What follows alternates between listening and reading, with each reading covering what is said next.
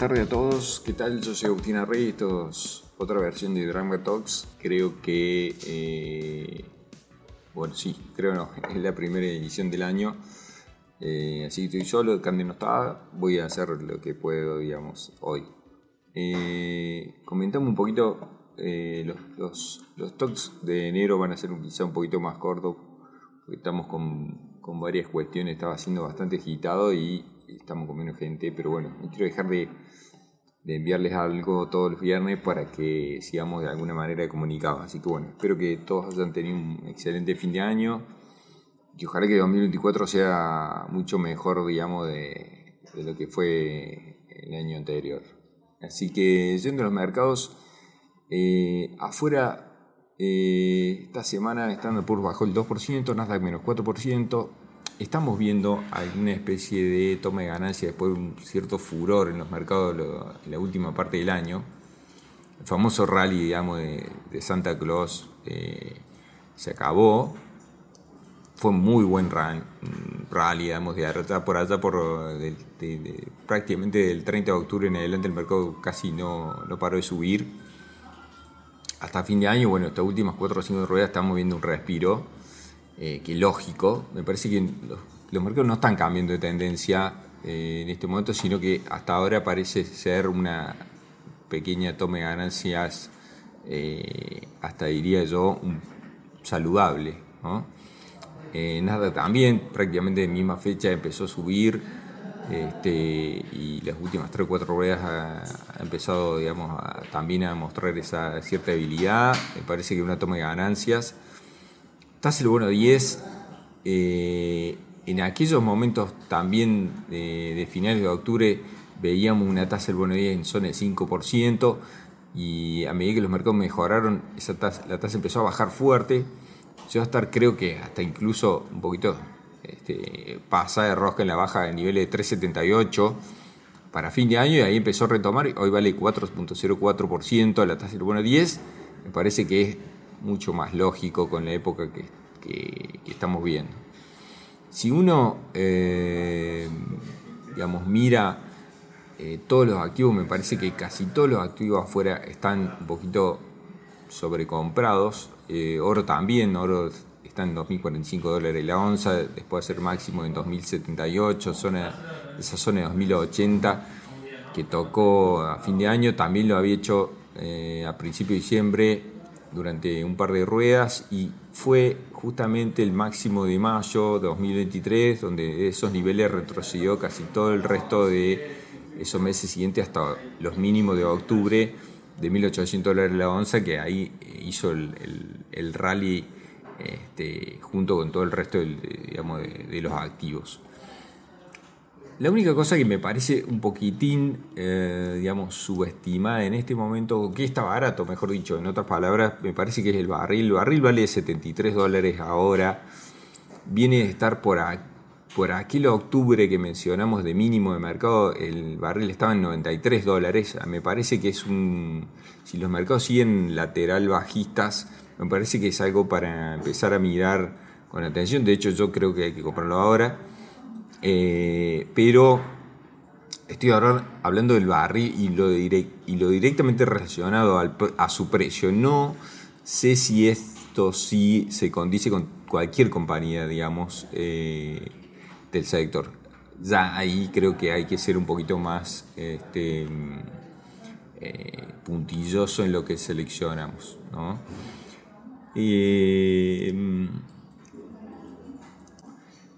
Respecto a los bonos, si uno mira eh, los bonos en general en el mundo han tenido un comienzo de año negativo, alrededor de estos días acumularon una pérdida, casi todos los índices de bonos alrededor del 1%, eso se condice con la sube de la tasa que mencionamos recién del bono 10, ¿no?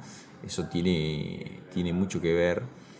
Y yo creo que eh, este año quizá no va a ser un año tan espectacular como lo fue eh, para las acciones eh, el año anterior y quizás sea un año para mirar más bonos, lo venimos diciendo quizá en, los últimos podcasts, eh, creo que hay que mirar bonos para este año 2024. Eh, siguiendo un poquito más para, para, para el tema local, si quieren. Ahí hay un poquito más de tela para cortar.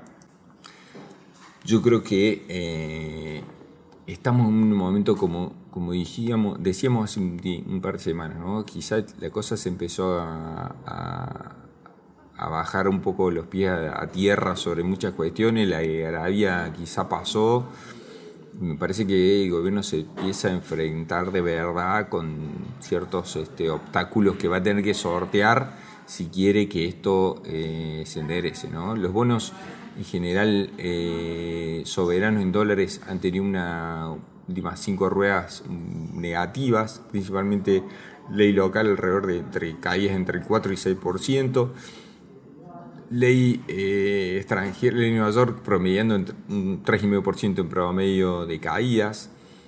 En la curva de pesos han tenido un muy buen desempeño los duales, eh, subiendo alrededor de algunos alrededor de 14-15% arriba.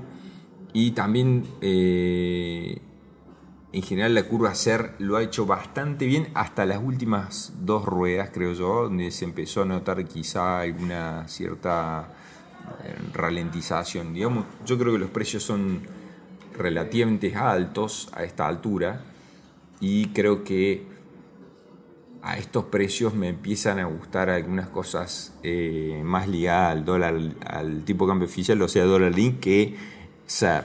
Pensemos que un bono, el TX24 que vence en marzo, está cotizando menos 84% eh, o sea, tiene una TIR de menos 84%, o sea, sería ser menos 84% anualizado. Con lo cual me parece bastante caro. Después, un poquito más hacia mitad de año, está el T2X4 que vence en julio, el 26 de julio, y se cotiza menos 62%, o sea, ser menos 62% hasta julio.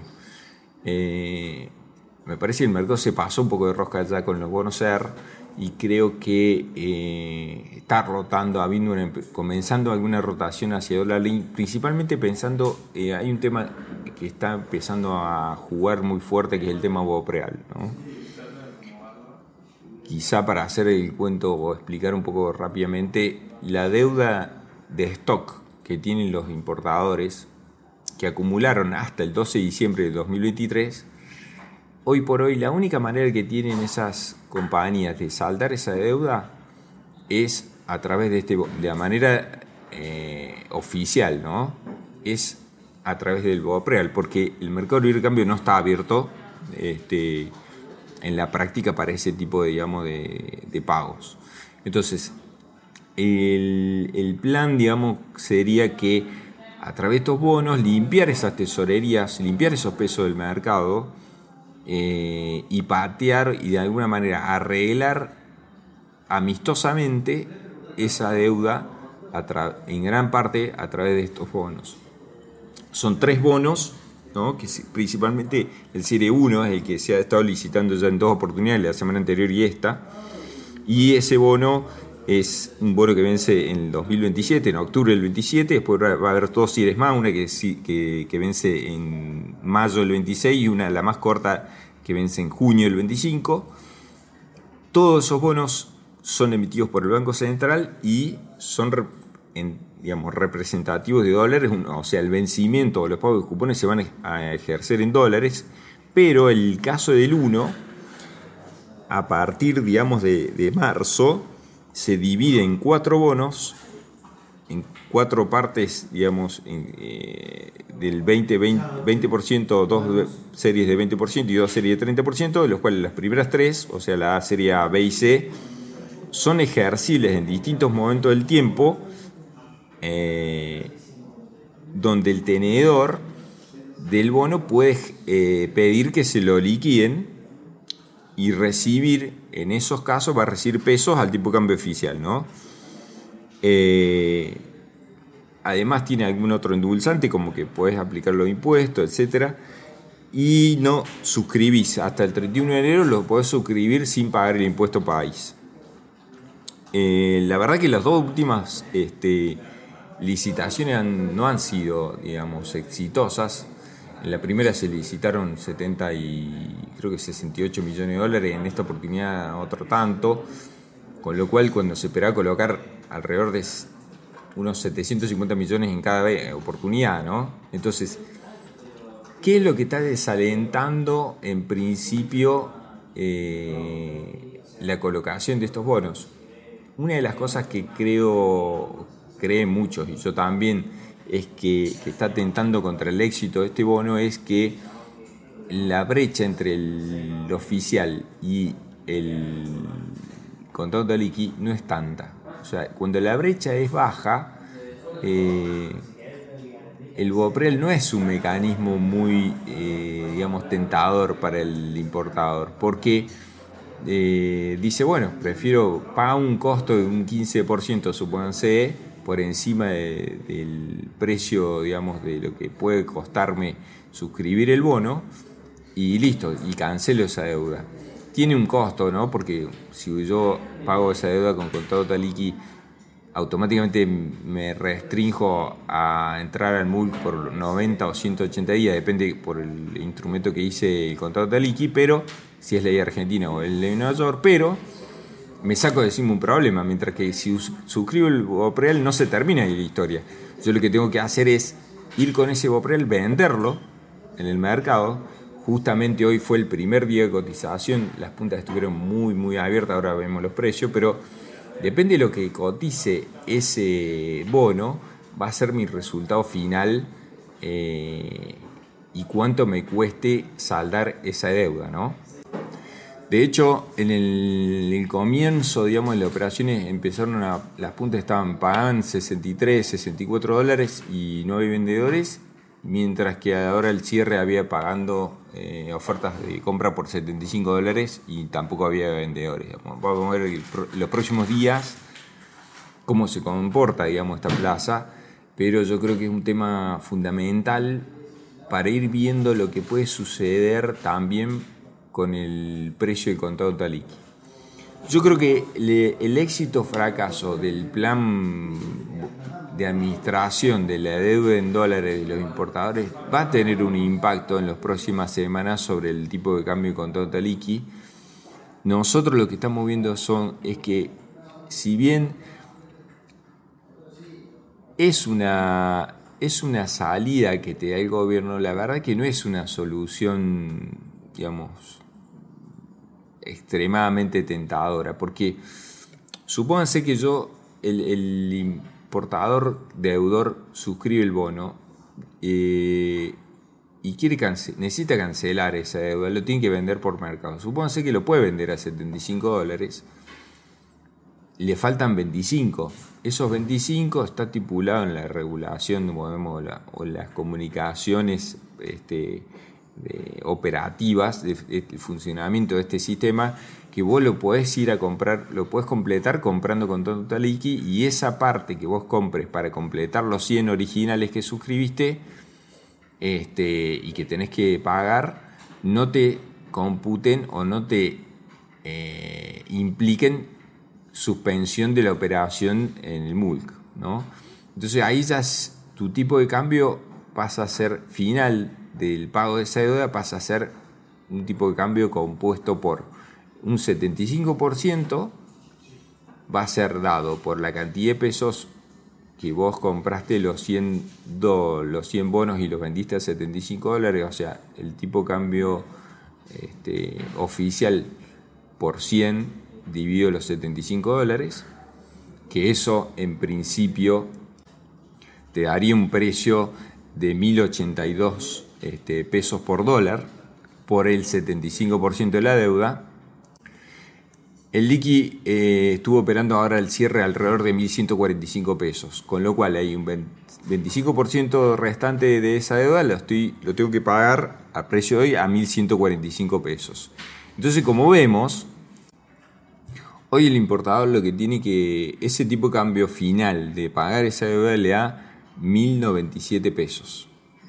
Mientras que si va todo por el liqui, toda esta cuestión que tiene que hacer, si va todo por el liqui, lo termina pagando 1.145, con lo cual son, son solo unos pesos más. Y de entrar en un sistema este, quizá bastante engorroso, mientras más pequeñas sean las compañías, que me parece que no resulta tentador. Me parece que sí puede ser una, una salida para grandes tesorerías que tienen deudas quizá con algunas empresas, a veces no del grupo, pero que tienen mucha relación internacional. Entonces, como la relación internacional global entre distintos proveedores está muy consolidada, que la división argentina le deba a su proveedor, digamos, en el exterior de una multinacional no es un gran problema, pero sí necesita aprobaciones y todo de casa matrices que quizás no son tan veloces ni tan, tan aceitadas, menos para entrar en un, eh, en un bono en dólares soberano, etcétera. O sea, creo que tiene una cantidad de, trabas internas las compañías para poder entrar las filiales locales, ¿no? Entonces, quizá eso se termine consiguiendo y veamos alguna, digamos, este, eh, intención mayor las próximas licitaciones, pero tampoco es una cosa que por el momento pareciera estar funcionando. Y yo creo que esa cuestión tiene una incidencia este, microeconómica que es la que les comento, pero también está teniendo en principio una incidencia macro que tiene que ver con el precio y control de liqui. Porque si todo el mundo empieza a salirse, a abandonar el, el MULC y decir, bueno, no importa, yo lo soluciono con contrato de liqui el 100% y ya me salgo del MULC eh, me parece que es una, es una buena decisión en general, hay que ver caso por caso, por supuesto, ¿no? Pero lo hablaba con un cliente estos días.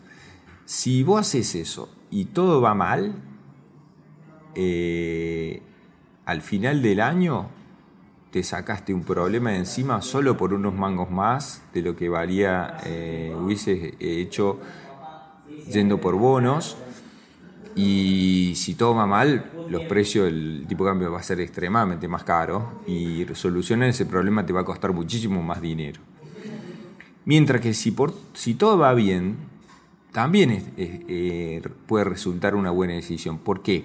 Porque vos te abstraes del mercado de cambios hoy por 90 días, si lo haces con la Argentina, repito, pero quizás 90, 120 días vos ya tengas un panorama muchísimo más allanado y la convergencia, eliminar el cepo, esté muchísimo avanzada y si, y si efectivamente finalmente eh, se termina eliminando en algún momento del año, eh, naturalmente vos vas a converger y la restricción de los 90 días ya no te va a impedir más.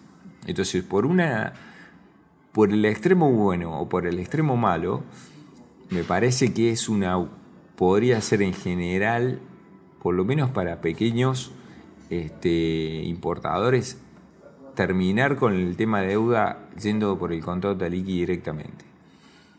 También cuidado porque los flujos también va a cambiar o puede ir cambiando, porque ese análisis, si bien no es exactamente el mismo, puede aplicarse de manera similar a la condición de los flujos. O sea, recordemos que el que tiene que pagar importaciones actualmente tiene un sistema de 25%, o sea, de, 25% en cuatro cuotas, o sea, a 30, 60, 90 y 120. Con lo cual, ese sistema muchos eh, proveedores del exterior no les sirve. Entonces, muchos van a tener que eh, empezar a decir, bueno, te lo pago contra, contra el IKI y este, resuelvo el problema porque la diferencia está como una brecha muchísimo menor este, ya no me implica un costo enorme. Entonces no me cambian los números y empiezo a fluir y empiezo a tener producto para ofrecer. Y yo creo que la incidencia eh, de segundo grado que tiene ese, ese camino tiene mucho que ver con la inflación, porque si eso empieza a suceder en muchos rubros, pueden comenzar a aparecer productos que hoy no hay. Y si empieza a aparecer producto, el control de precio o la inflación puede empezar a ser este, mucho menos, este, como les diría, importante que cuando no lo hay. Entonces, me parece que ese es un factor secundario que afecta a la macro y que tenemos que, eh, creo que, que, puede incidir en algún punto, en algún momento de los próximos meses. sobre, primera variable, el valor de contado liqui y segundo término, los precios de la economía en algunos rubros que tienen mucho componente importado. Esa es una, algunas reflexiones que quería comentarles, lo que estamos viendo estos primeros días del 2024. La idea es que, eh, bueno, no sé si, si voy estar este, todos los viernes acompañándolo de enero, que mi, idea es que por lo menos los próximos dos sí, este, pero bueno, enero siempre, como sabemos, en Argentina es un mes raro, algunos este, vamos a estar yendo, viniendo, este, pero la idea era que mantener, digamos, algún eh, mínimo, digamos, podcast para que todos este, sigamos en contacto. Y bueno, espero que este, si puedo conseguir a alguien que me acompañe este, el próximo viernes, mejor para ustedes, por supuesto. Y bueno, de mi parte, un abrazo para todos. Seguimos en contacto y buen fin de semana. Un abrazo.